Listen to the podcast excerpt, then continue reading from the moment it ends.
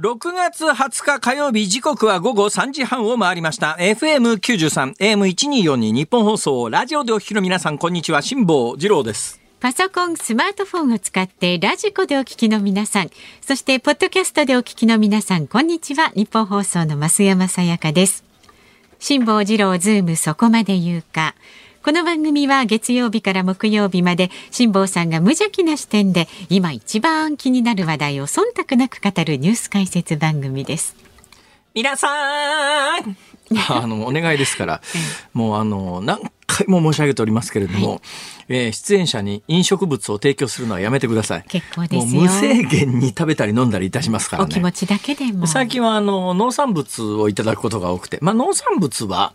えー、1日2日で食べきれる量ならば、あの、それもありがたいっていう必要はないですね。そう催促するようなことはね言わない方がいいですよ。あのなんでこんなことを申し上げるかというとですね、うん、今日本番前に、えー、デスクの上を見たらですね、はい、過去おそらく総額でいうと過去最高ではないかというですね。またそんななんか現金なこと言います、ね、いや多分そうだと思いますよ。うん、なんか超高級梅酒みたいなやつが届きまして、まあ、基本はあの私の本にサインをといういつもの文脈なんで、えーえーはい、まあまあ喜んでそんなもんあの本にサインするときは物はいりませんから。いりませんよ。本だけで大丈夫ですから。いらないですよ。本だけで大丈夫です。だけで。どうしてもという場合には金塊をお願いししておりますが。いりません。はい、金塊も1グラムとかじゃダメですよ。ダメってことことないですね。本当ダメってどの口で言うかって話ですか。どっから目線ですか？えー、10グラム以上でお願いいたします。はい、えー、ただしあの税金の申告はいたしますので、ええー、徴税当局に、えー、睨まれないようにしっかり税金を納めながら。ないですよ。はい、えー、であの大阪のですね。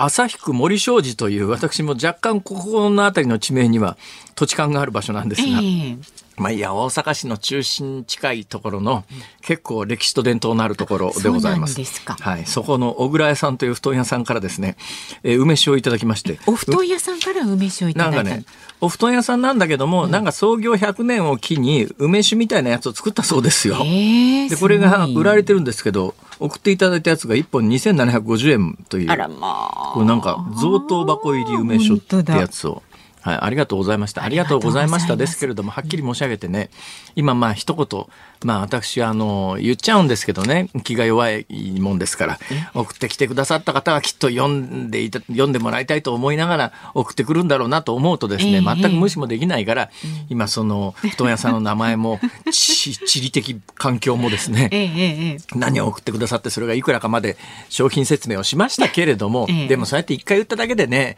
はっきり言ってこの送ってきただけのものに見合う成果は得られないと思いますよ。申し訳ないですけど、やっぱりラジオでしっかり CM ということになると、ちゃんとあの気合を入れてお届けするわけで、そういう宣伝効果とまたちょっと違いますからね、まあ今みたいに本当にあの片手まで、いや、なんもう義理みたいなもんで喋るだけですから、まあ、して宣伝効果がないので、なんか宣伝効果があるから、番組の中で喋ってくれるからと言って、もしそういう気持ちが終わりならば、おやめになった方がいいですよ。多分そう、まあ、本当の気持ちから下さんに飲んでいただきたいと思って送ってくださったと思いますよ。私もねちょっとやっぱねうっかり適当なこと言わない方がいいなと思うのはそうですねあのこの番組で「そうですね」って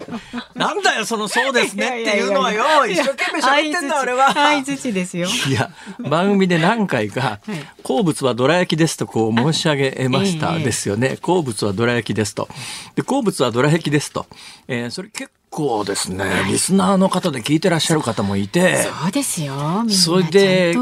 私最近回数は減らしてるんです。で、そもそも私もテレビの仕事をほとんどやってないんで、えー、テレビの仕事が減ると、公演の依頼なんてものも、基本的にああいうのは知名度狙いみたいなところがありますから、あの、基本的にテレビの仕事を減らしたら自動的に公演の仕事もだんだん減っていって、うん、まあ、いや、もう残りの人生は、むしろ自分のために時間を使うに際して、うんうん、自分で選択をしなくても自然にそうやって着地していくのも悪くないかなと思ってるんですが、不思議なことにね、公演依頼がそんな減らないんですよ。さすが。いやいや、さすがっちゅうかなんちゅうかですね。で、それももう、もうめんどくさいから、うんもう、あの、知った人であるとか、義理があるとか、えー、なんかそういう環境がないと、ちょっともう、あの、時間的に無理ですみたいなことを言って、受けないケースも最近結構ね、体力的なこともあって増えてきてるんだけども、たまたまこう、立て込む時期があって、うん、先週末は、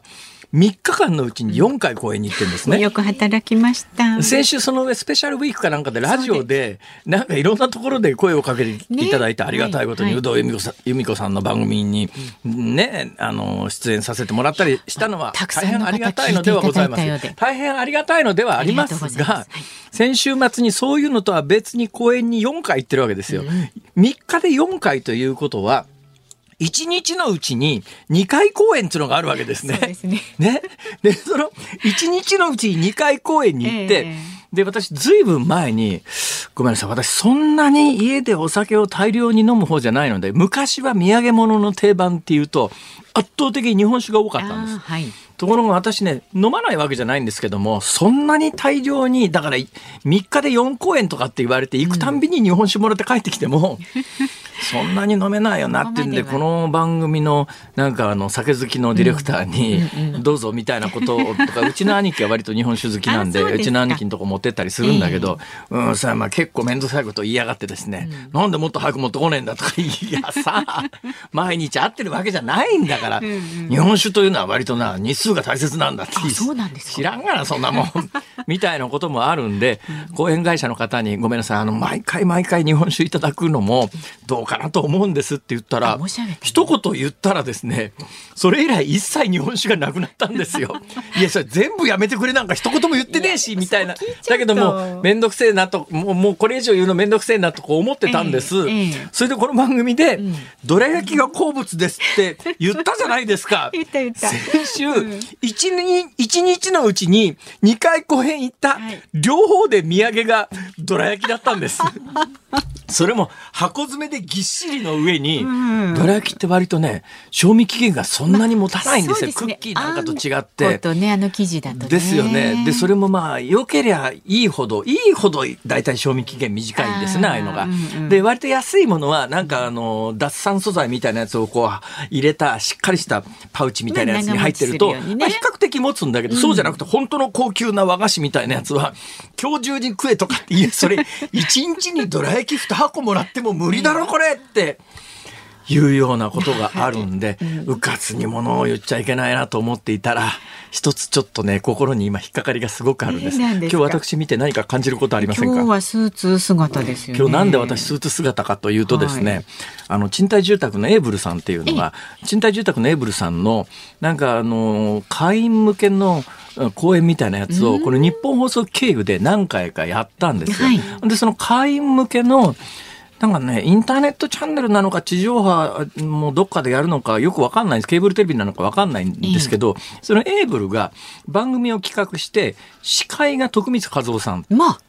なんか日本放送つながりな匂いがすごくしますよね。プンプンと。にあジーコムかなんかでやるのかな、まあ、日本放送つながりはい。で、そこに、今日、このオンエア終わりで収録に呼ばれていくわけですよ。そうですか。で、昨日事前アンケートが回ってきてて、ええ事前アンケートに、元気の出る食べ物は何ですかって書いてあったんですね。はいはいはい。で何にも考えずにええ、どら焼きって書いたんです。でで当然想定されるのは、うん今日このオンエア後に収録に行ったら、多分収録のスタジオに間違いなくどら焼きが用意されているであろうと。スタジオだけならいいけど、もしかするとお持ち帰りくださいって言って、また帰りどら焼きだと、俺は一体一週間のうちどら焼きを何個食うんだと。なんかドラえもんみたいですね。少なくとも私先週末から今日に至るまでにどら焼きを8個は食ってますからね。いや、そんな食べきらなかったらここに持ってきてくだされば私たち食べ申し上げたように賞味期限が割と近いので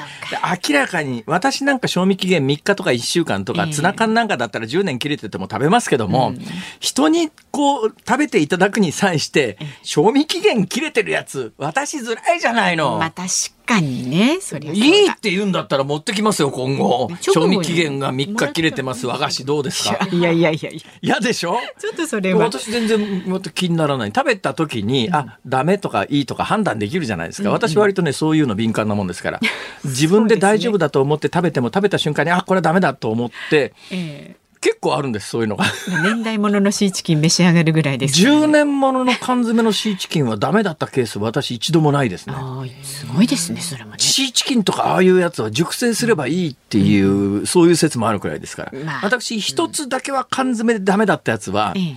あの、東南アジアで買ったフルーツの缶詰なんですけども、棚に置いといたらどんどんどんどん膨れてきてですね、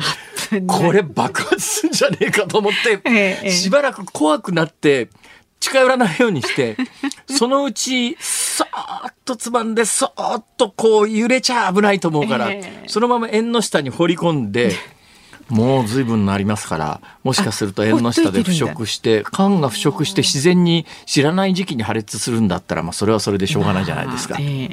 まあ、自分家の縁の下ですからね,、そんなによそ様に迷惑かけるわけでもなし。だけどあれボーンとか爆発して床の板つ突き抜けて上に缶が飛んできたらびっくりするでしょうねそれ。あそうです。結構でもね迫力ば、はい、皆さん申し上げておきますけど大体缶詰は、うん、あの世界的には賞味期限を設定してないいところが大半なので、賞味期限切れたからといってすぐ捨てるのはもったいないから食べられるものは食べた方がいいですよというアドバイスなんですが、いくつか例外があって、その中の一つで、はい、中が発酵状態でどんどん腐食してくると。で、発酵の缶詰って北欧にそういうのあるんですが、初めから発酵してるものはしょうがないですか、それは。だけどそうじゃなくて、本来発酵していないものの缶詰がどんどん膨れてきてる時には、中で変なガスが溜まってる可能性が高いですから、これは不用意に開けない方がいいです。もうあの、寒気に差し込んだ瞬間に爆発するということもありますんで、危険ですから。はい。まあね、基本は正しく食べてください。いずれにせよ、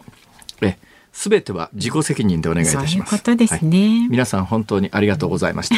お気遣いいただきまして恐縮です。本当にありがとうございましなんか雑巾も届いてるぞ。もう？カラー雑巾。はあ、ありがとうございます。あ、二枚入りだこれ。してくださいってことですかね、それね。あ、カラー雑巾二枚入り。便利なループ付き。ありがとうございます。使わせていただきます。もうお願いだから気付かないでください。もう本当に大丈夫本か金塊だけにしてください。くれぐれも申し上げておきます。辛坊さんね、結構稼いでますから何でも買えますからね。そうなんですよ。なんてこと言うんですか。はい。じゃあそろそろ株と為替の値動きです。今日の東京株式市場日経平均株価は小幅に反発しました。あら、終値終値上がったんですね。昨日と比べて18円49銭高い3万3388円91銭で取引を終えました。中国人民銀行が事実上の政策金利を引き下げたことが取引時間中に伝わって中国景気の回復期待から海外や優勢になった前場の終わりからあの5番の初めにかけて結構下がってたんですけどね。その後、まあ、今言ったような事情で戻して、ね、まあ、逆にむしろ昨日の終値に比べると上がった、上がって取引が終わったということです。その一方で為替が。現在1ドル142円ちょうど付近で取引されています。昨日のこの時間と比べると40銭ほど円安になっています。まあね、えー、今円安になるとやっぱりあの、えー、貿易関係の企業で儲かる、えー、円円建てで儲かるところの株は上がったりなんかするんですけども、はい、ただまあ通貨が弱くなるというのは国家が弱くなるというのと、結構同じような文脈ですから、あまり歓迎するような話じゃないんじゃないのかなと私は思います。確実に、あの、輸入物価に押されて、国内の物価上がってきますからね。はい。はい、ズームそこまで言うか。この後は昨日の夕方から今日この時間までのニュースを振り返るズームフラッシュをお送りします。で、4時台にズームする話題は、明日通常国会が会期末、解散見送りの真相と各党の思惑という話題につきまして、政治ジャーナリストの青山和弘さん、スタジオに生出演です。5時台は、ブリンケン国務長官、習近平国家主席と会談というニュースにズームします。番組では今日もラジオの前のあなたからのご意見お待ちしております。メールで送ってくださる方は zoom zoom アットマーク一二四二ドットコム番組を聞いての感想はツイッターでもつぶやいてください。ハッシュタグ漢字で辛坊治郎、カタカナでズーム、ハッシュタグ辛坊治郎ズームでつぶやいてください。で今日のエンディングでお送りするズームミュージックリクエスト。今日のお題は？高級梅酒をもらった時に聞きたい曲高級梅酒をもらった時に聞きたい曲。お酒関係のね歌ね。お酒関係の歌ですか、ね。うんうんうん、えー。あ今いくつか浮かびました。は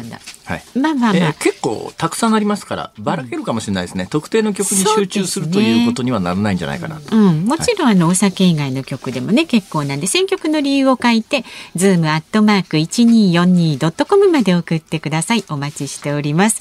この後はズームフラッシュです。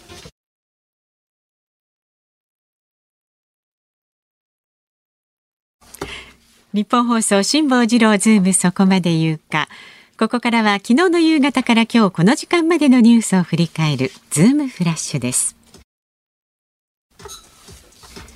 中国の習近平国家主席は昨日アメリカのブリンケン国務長官と会談しました。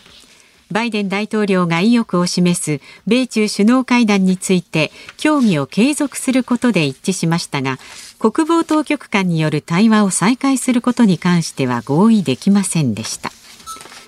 世界貿易機関 WTO は昨日中国が日本製のステンレス製品に反ダンピング関税を課しているのは WTO 協定違反だとして中国に是正を勧告する報告書を公表しました。経済産業省は日本側の主張が認められた勝訴だと説明しています。反転攻勢を続けるウクライナのマリャル国防次官は昨日ロシアが全軍を投入し抗戦しているため進軍が困難になっていると認めました。反転攻勢から1週間で7つの集落を奪還しましたが2週間の戦果として追加できた奪還集落は1つだけで取り戻した領土も113平方キロにとどまりました。ロシアのプーチン政権と対立して服役中の反政府活動家ナワリヌイ氏が過激派集団を創設した罪に問われた新たな裁判が始まりました。最長で懲役30年を課される可能性があるとロシアの独立系メディアなどが伝えました。イスラエル軍が占領するヨルダン川の西岸で昨日イスラエル軍が北部ジェニンの武装パレスチナ人たちを襲い大規模な衝突が発生しました。パレスチナ自治政府によるとパレスチナ人3人が死亡しました。対立が激化する中今回の衝突が情勢をさらに悪化させる可能性があります。旧優生保護法の下で障害者らに不妊手術が強制された問題について国会で初めての調査報告書がまとまりました。国が別の手術と偽ることを許容し都道府県に件数を増やすよう求めるなど国策で子どもを産み育てる権利が奪われた被害の実態が改めて浮き彫りになりました。1912年に氷山に衝突して沈没した豪華客船タイタニック号の残骸を海底に見に行く観光ツアーの潜水艇が行方不明になっています。潜水艇は5人乗りでアメリカやカナダの当局が北大西洋を捜索し発見に全力を挙げています。青森県の高級さくらんぼ品種ジュノハートが今日八戸市の中央卸売市場で初競りにかけられ上級ブランド青森ハートビート15粒入り1箱に50万円の最高値がつきました。タイタニック号の残骸を海底に見に行くって海底通達ってですね、タイタニックは大西洋のまあ、あのヨーロッパからアメリカに向かう途上で氷山に当たって沈んでるんですけども、はい、水深4000メーターぐらいのところに沈んでいるというのがもうだいぶ前に80年代に、えー、そこに残骸があるということは確認されて、でその後あの映像でも撮影されてですねで場所も特定されてるんだけども、うん、何せ深海ですからそう簡単に潜れるところじゃありません。はいあのよくあのガムとかなんかそういう観光地でちょっことだけ潜るやつあるじゃないですか。あね、あれせいぜい数メートルですからね。でもなんかすごい潜った感ありますよね。あれ数メートルでも潜った感じありますけども、うん。うん、これ数千メートルで水圧が全く違う状況の中で、はいはいはい、えー、ツアー料金もまあ、その運転ドライバーって操縦士入れても5人しか乗れない、まあ、あのカプセルみたいなもんですから、えー、当然、うん、客は最大でも乗れるのは4人までで、えー、1人乗るのに、えー、大体日本円で今のレートで換算すると3500万円ぐらい。そんなにするんですか、まあ、10日間のツアーで全部入れてだと思いますけどね。全部入れてなんですが。心配なんですが今のところ連絡がつかないんですけども、どうやらですねそこに乗り込む乗り込んだ人のツイッターその他で出航する時間というのが18日の午前4時に出航するっていうふうなメッセージが残ってた。で、おそらくその時間に出てるはずです。18日の午前4時か。で、その時間は日本の時間に見ると同じ18日の午後時差がありますから午後5時なんですね。うんはいそうすると、えーその時間に出航したとすると出航してから今までの時間が、えー47時間ぐらい経ってます。そうですね。47時間、うん。出航してから47時間ですね。で、えー普通の潜水艦と違ってだから母船から切り離されてだからその出航の時間っていうのが分かんないんですけど、まあおそらく母船から切り離されて独自で潜航を始める時間かなんかだと思うんですが、えー要するに出てから40丸2日間経過してる、ところがこの潜水艇はですね、えー酸素が空気の残存がですね96時間に設計されてるそうです、はいはいだから4日間は、はい。あの基本なんかトラブルがあっても水中にとどまっていても酸素がなくなって、えー窒息することがないようにまだ行方が少なくとも分かんなくなったというか母船から切り離されて出港してからまだ2日しか経ってませんので、だからあと2日ありますからあの酸素がなくなるまでに、ええ。だからそれまでになんとか浮上さえすれば浮上さえすればあのカプセルの中って基本はあの地上の気圧とほぼ同じに設定されてますから。だから普通、あの、100メーターぐらいにアクアクアラング、アクアラングってのは商標名ですね。スクーバダイビング等で、まあそこまで潜らないですけど、潜ったとして上がってくると潜水病になりますけれども、うんうんうん。あの、カプセルの中で4000メートルの深海まで降りてるということは、カプセルの中は大気圧で地上というのと同じなんで、急浮上しても、あの、船体が壊れない限りは大丈夫なんでね。ねだから、まあ、どっかにいるとして、とにかく浮上さえすれば、急浮上でも大丈夫ですから、ええ。バーンと上がってきて、えーハッチさえ開けられれば、あのーまだまだ希望は持てるよなっていう状況ではあります。一刻も早くね見つはい、けてほしいそうですねですね。さて、えー冒頭のニュースのあのブリンケン国務長官中国行った話、習近平国家主席と会った話はこう5時台に詳しくやりますので、はいそちらのところに回すとして、その次の次のニュースでウクライナの反転攻勢が1周目は結構うまくいったんだけど、2周目になってロシアの抵抗にあってるぞっていうニュースで、ええ取り戻した領土が113平方キロにとどまってるって話があるじゃないですか。はいこれパッと聞いた時に113平方キロってイメージ湧きます？ちょっとわかんない。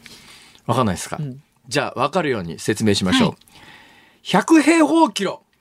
100というのが。ほぼ関東の皆さん青梅市と同じです。そうなんではいす。、関西の皆さん大阪市の半分ぐらいです。はい。枚。方市の2倍弱です。大体イメージ湧きましたすごくわかりやすい。青梅と同じぐらい。だからまあウクライナってそこそこでかい広いですから、まあそれでこんだけ頑張って2週間頑張ってまあ青梅市一つ分ぐらい。だけど青梅市一つ分取り戻せたということはロシアの侵略を受けて今までは領土が減っていたのに少なくともこの2週間でちょっとずつではありますけれども取り戻せてるという事実はありますがそう簡単に戦争を全部取り戻して終わるという状況にはないぞと、そういうニュースであります。ズームフラッシュでした。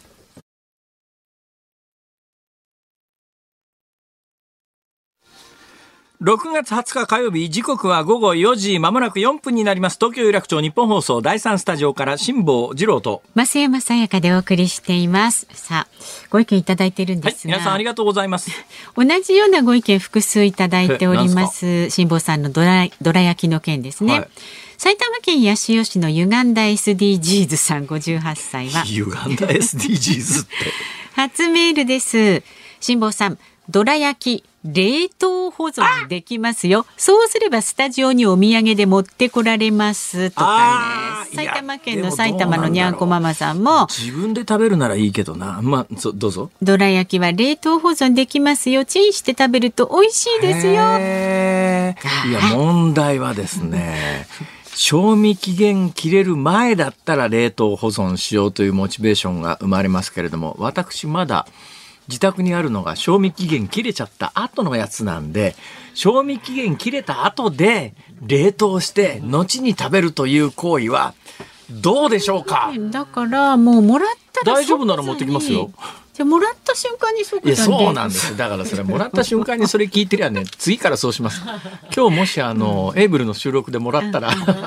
ちょっとそれもどっかで ここでこういうのもね。今日は冷凍します。はい、まあ、でもせっかく、ねね、冷凍するとやっぱりね、うんまあ、今あの冷蔵庫の性能が上がってるせいか、えーえー、冷凍た特にあのこのラジオリビングの冷凍の牛丼とか全く問題ないですよね。優秀ですよね。あれはだから最初に業務用の冷凍をするのと、自宅であの一から冷凍するのはまた条件が違いますからね。ね肉なんかはまああれかだからものによるんだよね冷凍して、ね、あのいいものと、うん、意外と私最近自分でやっててあれ意外とあんまり良くないなと思うのがですね、うん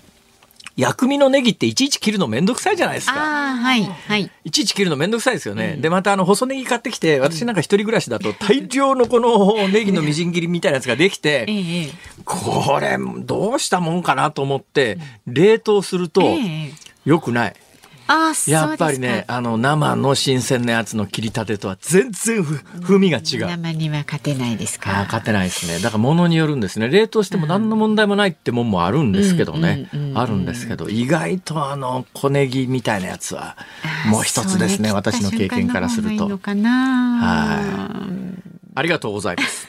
ね、ご意見ありがとうございます。こういったご意見でもね、結構ですし、ニュースに関すること、辛坊さんへの注文、何でも結構ですので、メールで送ってくださる方は、zoom、zoom アットマーク 1242.com。番組を聞いての感想はツイッターでもつぶやいてください。ハッシュタグ、辛坊治郎ズームでつぶやいてください。で、今日のズームミュージックリクエストのお題は、高級梅酒をもらった時に聞きたい曲です。こちらも選曲の理由を添えて、ズームアットマーク 1242.com まで送ってください。お待ちしております。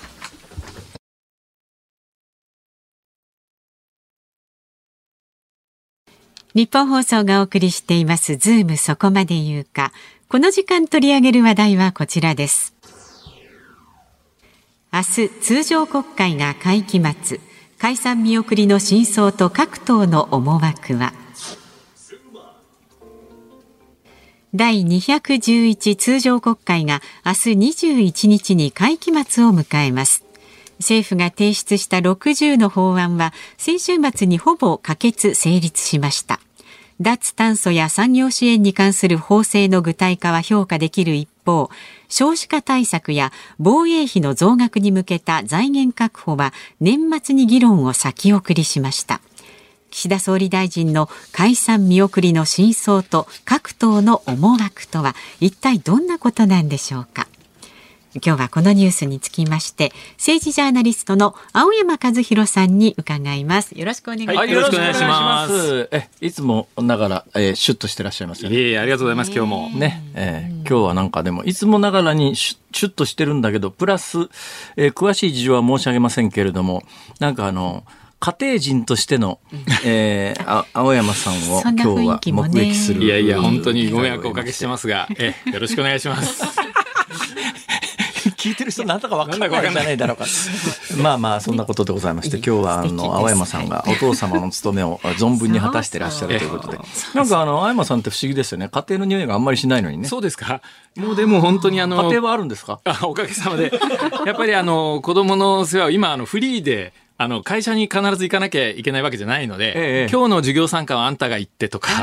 あの今日の送り迎えはやってとかあのかなりいろんなハードルが課せられるようになって、現代社会はそういうもんいやもう本当おかげさまで充実した。私なんかもとにかくね最近なんか寸暇を惜しんで掃除してますからね。どのぐらいの勢いで掃除してるかというとですねうちあの湯沸かしお風呂の湯沸かし器が温まるのに時間がかかるんですよ、うん、でスイッチ入れてからシャワーを出しっぱなししてもしばらく水しか出てこないんですね、うん、この時間が結構数十秒間あって最近この数十秒間はもったいないなと思い出してそれでスポンジを片手にですね、この数十秒間でお風呂の隅々まで一生懸命洗って、もう風呂入るたんびにあの洗うんで、うちのお風呂ピカピカですよ。水を無駄にしないということですね。あそう、まあそういうことです。まさにそういうことです。はい、SDGs。SDGs。今あの、SDGs の S は辛抱の S っていうキャンペーン貼ってます。何ですかそれ。何ですかいや、そんな話はどうでもいいんだ。そうですよ。青山さん。はい。えー、解散しませんでしたね。いやー、本当にね。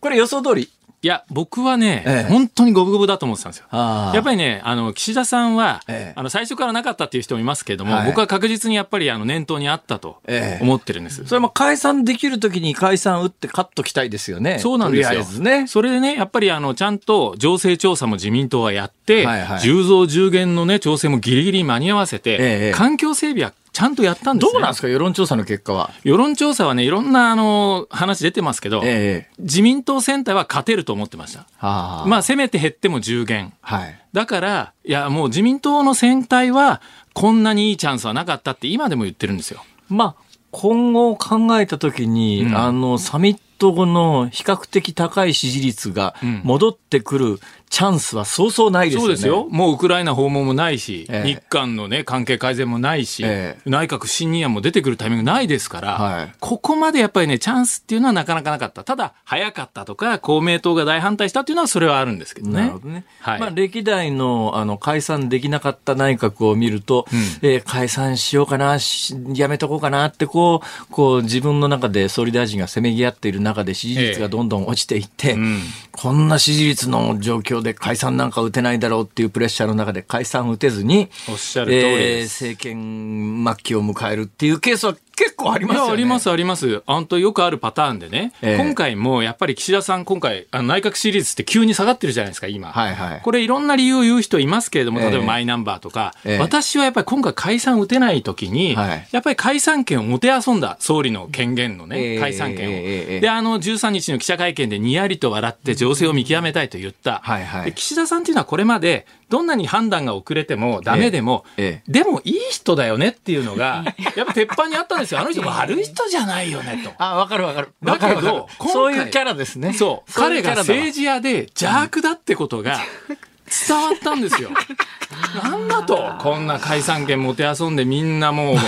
か車借りたり、事務所借り始めたり。いや、今の表現いいな、政治家でちょっと言い過ぎました。だけども、本当それがね、岸田さんのね、イメージを既存した。これ支持率なかなか回復しませんよ。そうそう、なんかね、あの、岸田さんの、あの、あれよく見たら、なんかあれ角みたいなものが頭に短く生えてて、なんかちょっとなんかあの、額のあたりが黒いんじゃないの？みたいな、そんなイメージですよ、なんかね、あれからね、岸田さんの顔、僕なんかが見ても、ちょっとこう悪そうに見えるようになってきちゃったんですよ。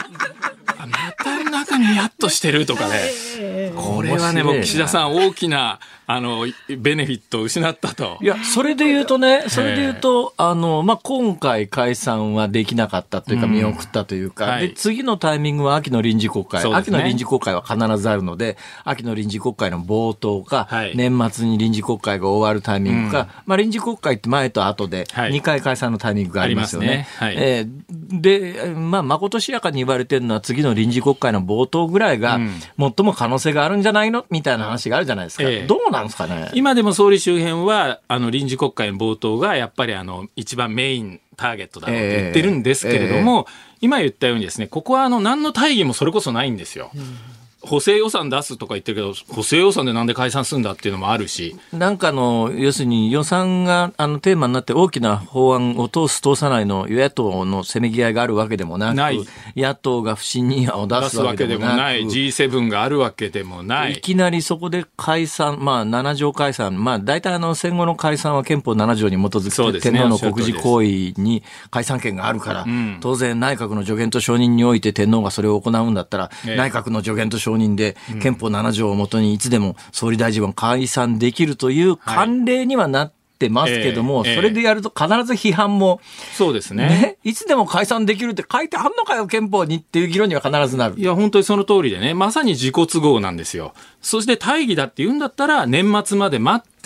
ちゃんとですね、その先ほどおっしゃってた防衛費の増額の財源とか、少子化対策でやっぱり足りないから増税しますとか、きっちり決めて信を問うっていうならまた一つ、えー、そうじゃなければ、もう自民党総裁選だって大義じゃないから、それはもう岸田さんのためだから、もう任期満了までやれっていう話ですよ。もうやっぱりね、もう憲法改正して、総理の解散権を縛るか、はい、ちゃんと任期満了までちゃんと自分で自制してやるとか、えー、それぐらいしないと、もうこんないちいち解散権振り回してやってたら、えー、国会が落ち着かないし、いつも与野党は対決姿勢で、はい、本当にあの、ちゃんとした熟議なんて、できないですね。できないと思いますね。ねえ。ー、それにまあ、今の予想で言うと、まあ、臨時国会の冒頭のタイミングだとまだあのタイミング的に数ヶ月だけれども、これ臨時国会の終わりで年末になるとそのタイミングにおいて、内閣支持率とか政党支持率がどうなってるかなんか全然読めないですもんね、全く分かりません。臨時国会でまたどんなスキャンダルが出てくるか分かりませんし、あと今株は何といっても最高値ですよね、バブル後。はいはいはい、こういうのだってね、今は一番良かったけれども、まあまた下がってくる可能性だってある。それはそうだ。そうやって考えるとね、なかなかやっぱり本当解散できるタイミングっていうのはないんですよね。やっぱりここまでこう惑星直列ってある自民党議員言ってましたけども、はいはい、こう条件が縦にこう並んでいくようなのっていうのは、そうは言ってもなかなかなかったというのは事実かなと思いますね。まあ、そういう観点から見ると、青山さんはやっぱり今回非常に貴重な岸田政権にとって、えー、解散権を行使できなかったあの、まあ、その結果、今の状況そうですね。ううすね。やっぱりその刀の塚に手をかけてですね、しかもまあ、例えば1か月ぐらい前に、やっぱり今回は、あの、ちょっと支持率も下がってきたし、まあ、息子もこんなことやっちゃったから、今回やりませんって言ってれば、さほどじゃなかったんだけれども、やっぱりその不信任案が出てくる前日まで引っ張ってね、で、どっちだか分かんないもんだから、公明党も野党も、麻生さんや茂木さんみたいな党の幹部まで、やっぱりやるかもって、やっぱりビビらせて、やっぱここまで自民党内でも解散するかと思ってた人い、そこ、それなりにいるんでしょうね、きっとね。もちろんいます、います。まあ、ただ、もちろんね、あの、絶対、やりそうだっていう人と、やらないと思うけど、もしかしてっていうのは、その温度差はあったと思います。いや、あの、国会議員、本当大変なのは、あのね、まあ、それはまあ、自分で選んだ道だからしょうがないんだけども、うん、やっぱ選挙になると、当然選挙カー用意しなきゃいけないし、選挙事務所用意しなきゃいけないし、そう総理大臣が解散って言ってから手当てしたんじゃ、みんなで取り合いになって間に合わないから、そうですよ。まあ、まあ、ちょっと選挙事務所ぐらい用意しとこうかとか、選挙カーの予約しとこうかって、それなりに金かかる話ですよね、これ。で、自分たちで言うのこと言うのもなんですけど、我々もいつ選挙があるかと思えば、選挙特番はいつなんだとか、選挙本部立ち上げようとか。予算、予算組んではんのかみたいな、ね、そうそうそうそう。やっぱりみんなね、それ準備しなきゃいけない。各自治体はね、投票所を抑えなきゃいけないし、これはね、本当に迷惑な話なんですよ。うん、600億円使うんですよ、総選挙って。そうですね。ええー、そうですね。それ今600億円の中には、あの、マスコミの選挙特番の経費入ってませんからね。そうですね。日曜の夜にね、ぶっ飛ばしてレギュラー番組を。結構大変です、ね、いや、それは大変なことです。大変です。はい、だから、あの、選挙のありそうな年は、放送局って年間の予算組むときに、えー、解散がありそうだから、選挙た、選挙予算って組みますよね、あれ、組みます、組みます。ね。これね、あの、出口調査ってやるじゃないですか。これがものすごいお金かかるんですよ。何億円もかかる突然選挙なんかやられると、本当困っちゃう。しかも年に、まあ、まあ、2回ってことはないだろうけれども、まあ、衆議院選も参議院選も近かったりすると、まあ、これは大変なんですね。ちょっと、手前味噌の話になってきちゃいましたけども。そうですね。いや、本当に各所に影響があるってことですね。平たく言えば。そうですね。だからその、あの、13日の、やっぱり一つハイライトは13日の記者会見で、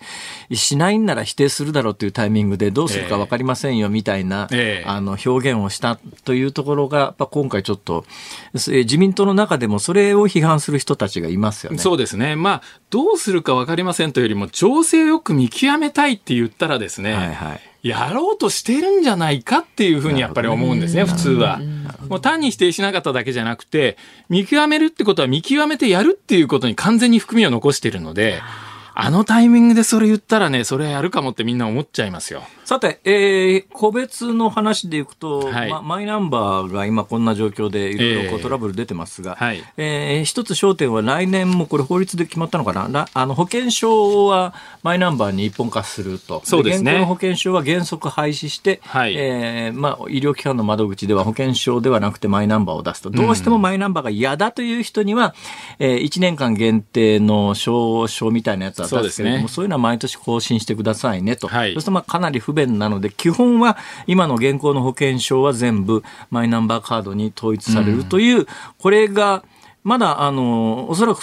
今の今日の段階ではえー、方針は変わってないので、来年の終わりにはそうなるだろうと言われてますが、これ、はい、そのままいきそうですかね？やはりね、あの河野さんはここまでまああの推進してきて、はいはい、やっぱりデジタル化は後戻りできないっていうのを彼は非常にもうかたくなに思ってるんですね。えー、河野さんってお友達じゃないですか？まあ、お友達というとちょっと語弊あるので、まあ、大切な取材対象ということで、あのー、やっぱりそこはもう非常に、まあ、あの、確信を持ってるわけですよ。で、それにやっぱりあの、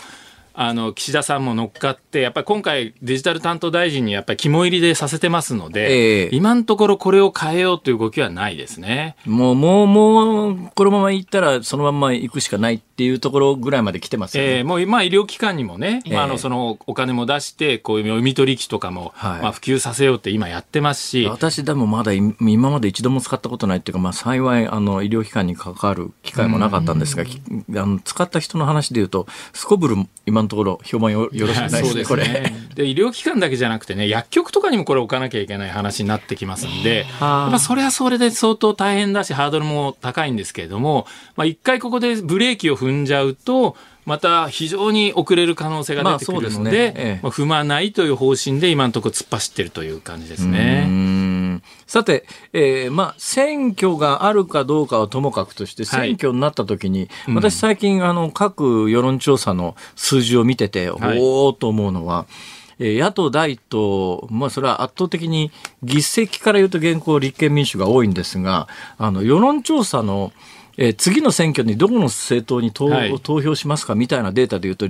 維新が非常に強い。強いですね。これどうなるんですかね？えっとね、やっぱりあの、統一地方選挙の勢いっていうのはそのままあると思うんですね。えー、で、あの、今は非常に強いんです。ただやっぱりこれ維新の中にも両論あって、だから日本維新の会が今回どう思ってたかっていうと、やっぱり選挙やってほしかったっていう幹部も結構いるんですね。やっぱりその候補者をいっぱい立てなきゃいけないんで、時間が欲しかったっていうのが一応公式見解であったんですけれども、えー、やっぱりね、勢いが失われてしまったら候補者いくら立てても、やっぱり当選できないという可能性もありますんで。まあ、確かにそうですね。うん、維新の勢いは、今、現状においては世論調査を見る限りかなりいいペースなので、で、えー、今後これがさらに良くなっていくこともないとは言えないけど、うん、逆に勢いが落ちていく可能性もそれなりにあるわけで。あの、国会は本当にこれで終わりますから、えー、しばらく実際そういう維新の人たちがこう、話をしてるシーンとかって、やっぱり取り上げる機会とか減ってくると思うんですね。はいはいはい、それとやっぱり維新はですね、どうしてもいろいろスキャンダル、候補者が、こういろんな人が混ざってるということで、いろいろこう問題が多くて、そのリスクマネージメントっていうのが、まあ藤田幹事長なんかに話聞いても、非常に神経を使うと、ね、やっぱね、あの、別に維新に限らず、急激に勢力を増したところっていうのは、いろんな人を巻き込んで大きくなってるわけで。それはもう小泉チルドレンでも小沢チルドレンでもそうなんですけどね。そうですよね。いろんな人の中には。どうしても。そう。だから、あの、太蔵君のようにですね、後にテレビであの成功する人もいますけども。逆にそれを売りに、みたいなね。ええあれは、稀有な成功であって。まあでもいろんな人が混じってくるのはもうしょうがないっていう部分もあるんですが、あのやっぱり維新はそれをやっぱりリスクコントロールしないと、この勢いがね、失われる可能性もあると思いますね。ねどうなんですか。えー、で、自公の連立なんですけども、えー、東京で、いわゆる10増10減で、東京って今まで小選挙区が25だったのが、次の選挙から30になって、5つ小選挙区が増えると。うんまあ、公明党がそのうちの一つぐらいはこっちへ回せって、はい、まあ、言うのはそりゃそうだろうなと思うんだけど、えー、自民党は突っぱねたというので、そうですね、なんか、あの、旗から見ててかなりぎくしゃくしてんじゃないのって感じなんですが、えー、これなんか落としどころがあるんですかね？いや、あの、もう東京に関しては、あの、えー、なかなか難しいと思いますね。ただ、あの、これやっぱ全国に広がると、自民、公明、まあ、自民党の特にあの、選挙の結果に大きく影響してきちゃうので、はいはい、まあ、全国に広げないようにしようと思って、例えば LGBT 理解増進法法案をまあ急いで通してみたりとか、えー、まあ、公明党が他であの選挙区であの候補者を立てるところには自民党がちゃんと推薦しますよってことを言ってみたりとか、まあ、今ここであの少しこう沈静化させるのに必死。ただ東京はなかなか難しいというところです、えー、さて今日のタイムでさっきですね私あの多分ドキッとしたのは私だけだと思うんですけども、それ以外の人誰もドキッとしてないと思うんですが、最後はさっきあの、えー、息子問題っていうのをこうおっしゃった時に、えー、今日のこのスタジオのシチュエーションを見て息子あ息子問題っていう言葉にですね私過剰に反応してしまったんですけど、総理の息子問題ってどうなんですかね？翔太郎君ですか、はい、彼はねまあ当面今やっぱり皇帝からも離れて広島に戻ったようですからやっぱりあのそこに行って、あの、少しこう、なんだ、雑巾がけからやってどんな人なんですか？いや、でもね、彼自身はね、決してそんなに変わった人変なやつではないんですよ。はあ、ただ、いかにも若くて、32歳なんですけれども。ええ、32歳 ?32 歳。まあまあ、こういう感じだろうなっていう。32歳のありがちな普通の青年。そう。あの、決してその不損だとか、あの、礼儀もう正しくないとかそういうこともないんですけれども、うん、やっぱりそのノリはねまだ若いなっていうのはありますただだから総理秘書官にさえしなければ、ええ、まあこういう息子がいてもそんなに問題にならなかった。ただ総理秘書官っていうのは非常に重要で重たい仕事なので、やっぱり首脳会談にだって同席できる立場ですから、え、それにはちょっと軽かった。軽すぎた。ということかなと思いますね。ちなみに青山さんはあの息子さんには何になってもらいたいですか？息子はね、まああの息子もこういうところを見に来たり、あ言っちゃった してると政治にはちょっと興味持ってるみたいなんですけど、そうなんですか。でもね、ちょっとそっちじゃない方がいいんじゃないっていうのをこう今陰にように言ってるところです。はい、政治じゃなくてマスコミ方面？いやいやいやいやいやもっとなんかほら。IT とかあるよいろいろ。IT ですか。これからの時代。そうですか。IT な。IT 今あ首振ってるぞ。そうですか。ちょっと理系厳しいかなでもね。いやいや。いやいやあのね、えー、すげえそっくりで びっくりした。あなんかこう縮めたような感じすいません。本当申し訳ございません。あの、はい、えなかなかいい父親の姿を見られてとてもなんかこう、はい、今日はほっこりしました、ありがとうございます、えー、です。ありがとうございます。ご迷惑をおかけしました。てなこと言ってるうちに時間が来てしまいました、はい、今日はありがとうございましたありがとうございましたになってください。青山和弘さんでした。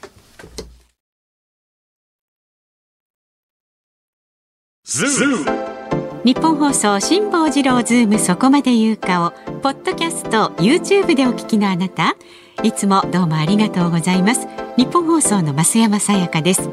お聞きの内容は配信用に編集したものです。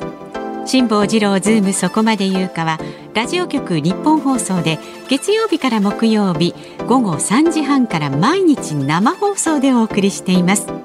番組はラジオの FM93 AM1242 に加えてラジコでもお聞きいただけます。ラジオラジコではポッドキャスト YouTube 版にはないコンテンツが盛りだくさん。アトムさん吉田由紀ちゃんの中継企画。さらに辛坊さんが「夕刊フジ」の気になる記事を解説するコーナー。そして辛坊さんが聞きたい曲をお送りする「ズームオンミュージックリクエスト」などラジオラジコでしか聞けないあんなことやこんなことがいっぱいです。ポッドキャスト YouTube を聞いた後はぜひラジオラジコで辛坊治郎ズームそこまで言うかをお楽しみください。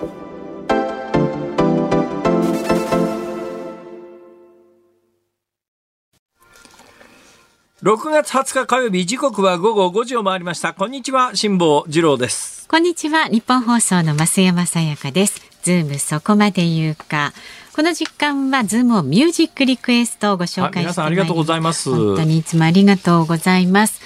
今日のお題は高級梅酒をもらった時に聞きたい曲です。まずはみかん農園さん50歳の世田谷区にお住まいの方。世田谷でみかん農園は無理でしょう。いやでも世田谷も広いですからね。割とうんあるかも、はい、梅酒といえば母と祖母が毎年つけていたのを思い出します。私にとっては思い出の酒です。というわけで小林幸子さん思い出酒。なるほど、うん、そして島根県から松江市の梅昆布さん63歳男性の方はチャゲアンダースカで恋人はワイン色、うん、えー、静岡市から59歳の3940回さんは石川さゆりさんのウイスキーがお好きでしょう。いいですね。いいですね、あとは港区にお住まい二刀流海岸さん69歳男性は堀江淳さんメモリーグラス、うん、良い記念になるお酒と思うので。懐かしい曲出てきました。そう。ねお酒のやっぱ曲をこうやって選んでくださった皆様もいる中続いては中央区のアメンボマンさん60歳男性はですねリクエスト曲ザ・ビートルズのカムトゥゲザーお願いします。なんで？高級梅酒みんなで飲もうぜ。でカムトゥゲザーですか、でね曲の冒頭がシュッシュッシュッシュえ本当？シュッシュってだから。あそうですか、ありがとうございます。神奈川県横浜市の魔校舎さん54歳のはね、梅酒といえば梅、梅といえば？梅沢富美男さん。なので、梅、夢芝居でお願いしますと。ね。また川崎市ラジオネーム車とラジオ60歳の男性の方。はい。ベートーベンで交響曲第5番 運命ん？理由は高級梅酒は運命ん？運え命あ？運命、ほえー静岡県御前崎市50歳男性のクレナオの豚は飛べない豚ださん。梅酒と言ったら梅酒。梅酒と言ったらフレッシュ。フレッシュと言ったらフレッシュ。フレッシュフレッシュで松田聖子さんの夏の扉。う。そんだけひねりゃどうやったって松田聖子の夏の扉に行き着くでしょう。まあ、まあ、ね、そうですかこういったえー皆さん本当にありがとうござありいます。がとうございます。そうだな意外とこの番組ね、うんえーあの比較的年齢の高い方が聞いてくださってるらしいあそうでもないですね最近若い人の若い女性のメール等もいただ30きますがね、その割にはねここの曲で演歌がかかることはあんまないんですよ。あ、確かにね。ということで、えーたまには演歌行きますか。お、小林幸子思い出酒ちょっとじゃあどっぷりと浸りたいと思います。エンディングでね、お送りいたします。さあ、ラジオの前のあなたからのご意見は24時間お待ちしております。メールで送ってくださる方は zoom zoom アットマーク一二四二ドットコムツイッターはハッシュタグ辛坊治郎ズームでつぶやいてください。あなたからのご意見をお待ちしております。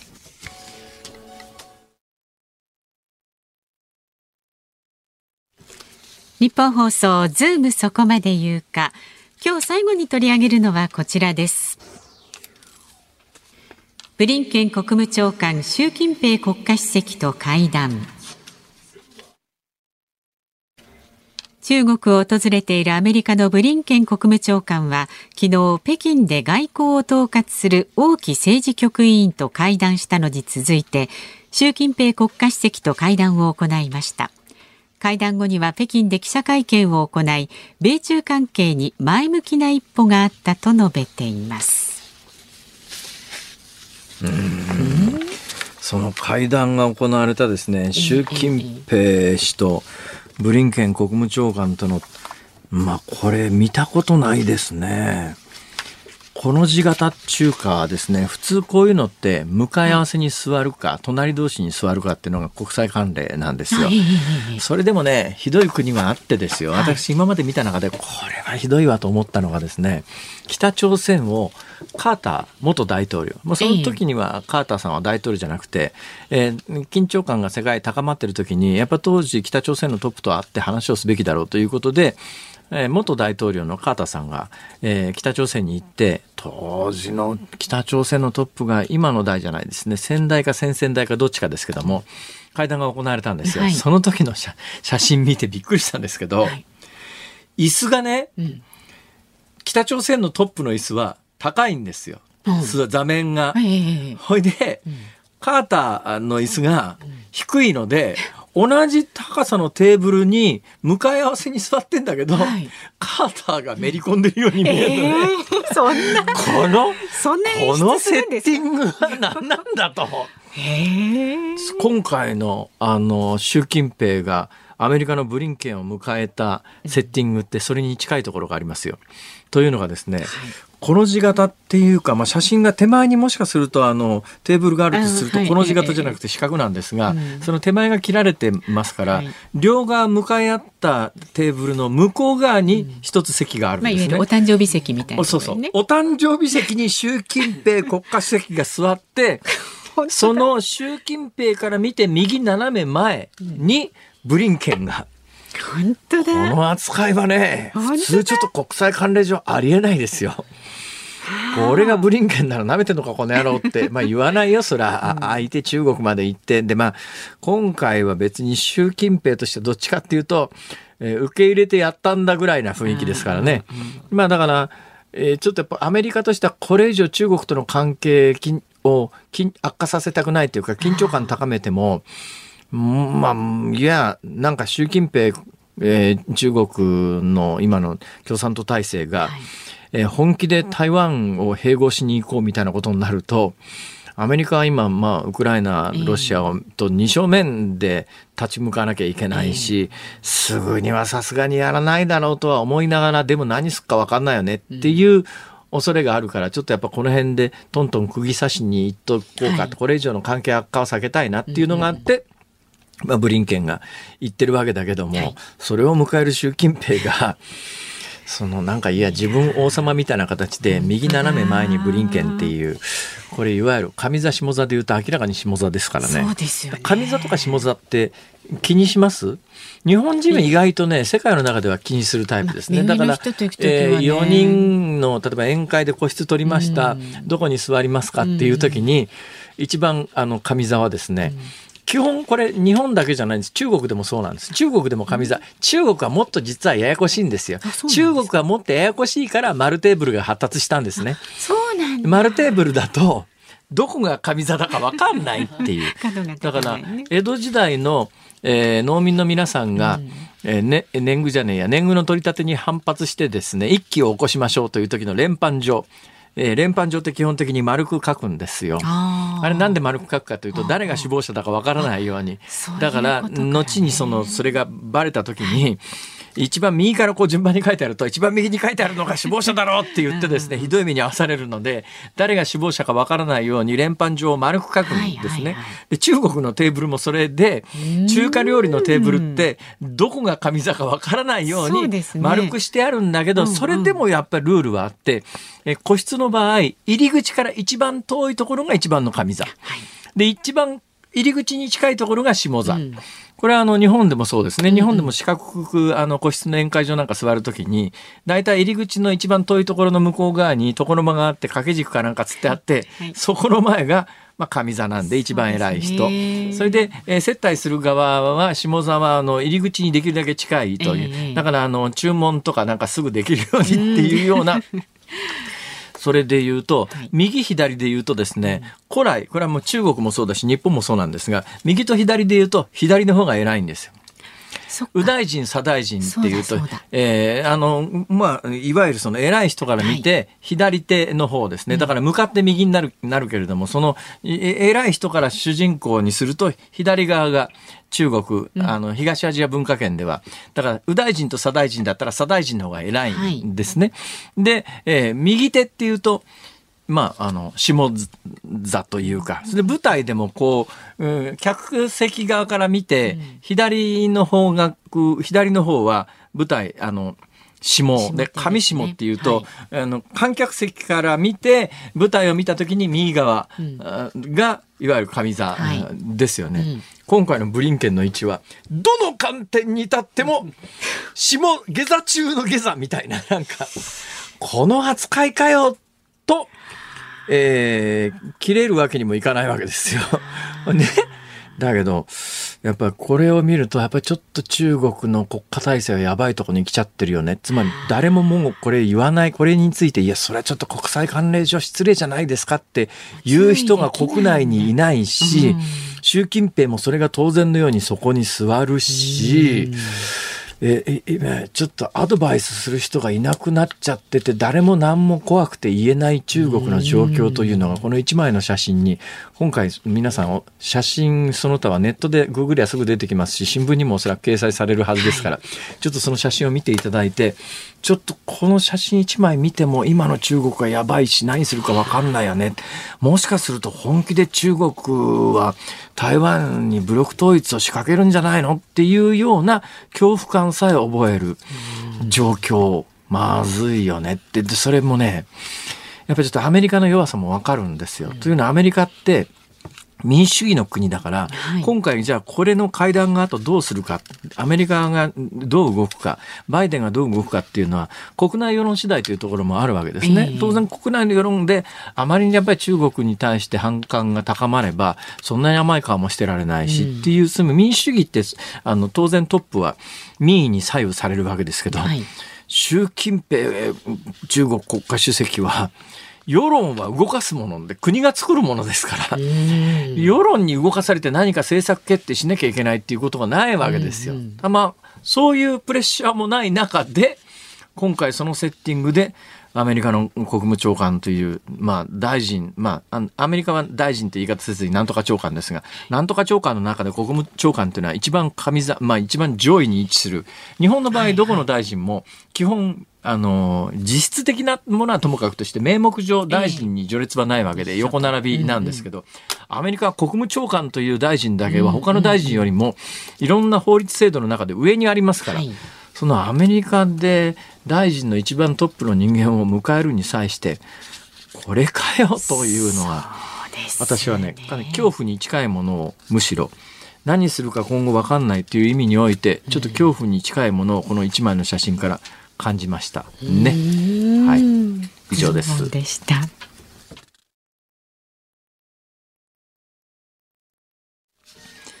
ズームオンミュージックリクエストをお送りしているのは世田谷区みかん農園さんからのリクエストです。小林幸子、思い出酒。意外なことに増山さんが歌い始めたのに驚きました、ね、いやいやこれは口ずさめますよ。大ヒット曲ですし。大ヒット曲は大ヒット曲ですけどね、まあ、1979年。ああもうそんなになるか。そんなになるんですか。はい44年前歌えません。知りません。え、知りません。聞いたこともないです。聞いたこともないです。嘘だね。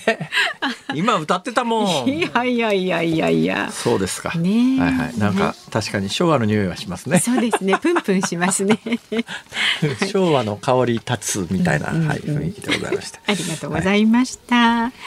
さあ、この後日本放送はショーアップナイターです。神宮球場で行われるセパ交流戦、ヤクルト対楽天戦、解説、大谷明彦さん、実況、清水久志アナウンサーですっていうのこの曲何笑ってんですか？いや、思い出酒に乗せて日本放送ショーアップナイターを紹介すると、斬新と思って悪くないんじゃないですか？そうですね。はい。えー、で、明日の朝6時からの飯田浩二の OK 工事こっちの方が思い出酒に合うよね、きっと。そうですね。